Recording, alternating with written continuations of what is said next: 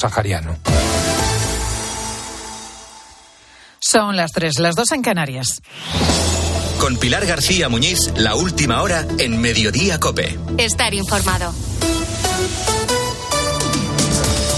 Pues seguimos muy pendientes de todas las noticias que nos llegan desde Suria, en la provincia de Barcelona. Los servicios de rescate siguen intentando acceder al lugar eh, exacto del interior de la mina de potasio, donde tres personas permanecen sepultadas tras el derrumbe que ha tenido lugar esta mañana. Casi con toda seguridad esas tres personas habrían fallecido.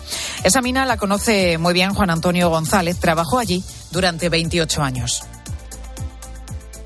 Se me hace muy complicado, de verdad me hace muy complicado porque aunque llevo seis años como como acabas de decir, jubilado. Eh, por desgracia, desde que entré en el, en el 88 he tenido que, que vivir, lo he vivido, lo he sufrido. he pertenecido a la Brigada de Salvamento, he, tenido que sacar a compañeros. Eh, en eso, en este último accidente del 2013 eh, fue, todos son duros, pero fue también especialmente trágico. Fueron tres compañeros que perdieron la vida y ahora te enteras, ahora te, enteras de esto.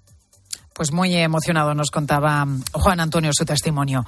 A esta hora, a las tres y un minuto de la tarde, volvemos a esa localidad catalana de Suria. Allí sigue nuestra compañera Yolanda Canales. Yolanda, última hora.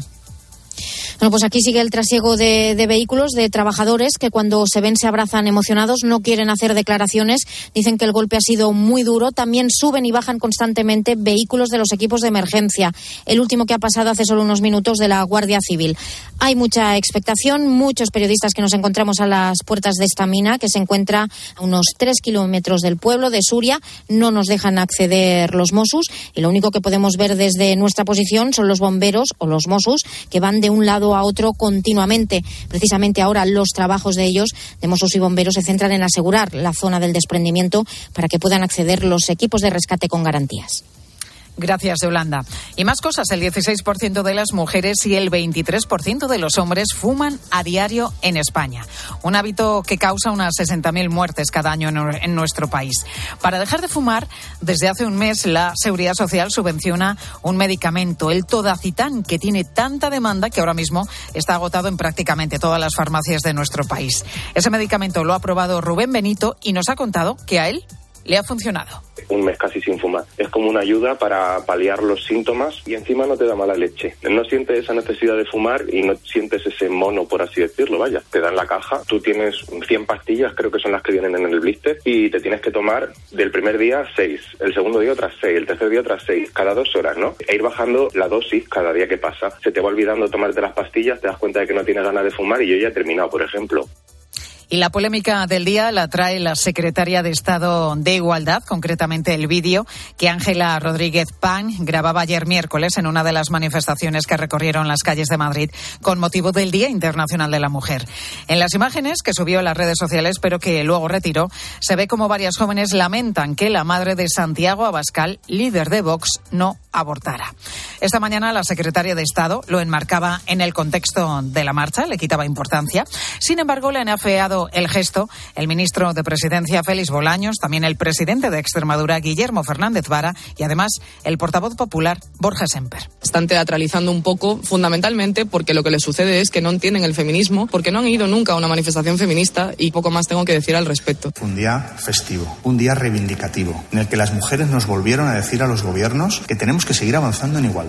A mí me parece que una ofensa a la inteligencia, una verdadera ofensa a la inteligencia. Y creo que una obligación que tenemos como gobernantes, todos, es ser y sosegar eh, la convivencia, no crisparla. Deshumanizar la política hasta este punto, hacer política dominen de esta manera, eh, frivolizar con el aborto, frivolizar con, eh, con las familias, frivolizar con la dignidad de las personas, no nos lleva a ningún buen lugar nos hace peores como sociedad.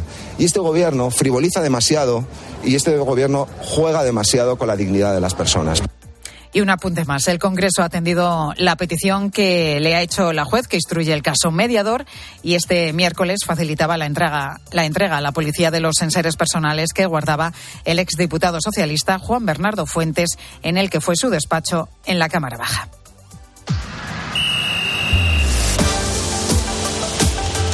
Deportes en Mediodía, Cope. Estar informado. José Luis Corrochano, ¿qué tal? Buenas tardes. Hola Pilar, buenas tardes.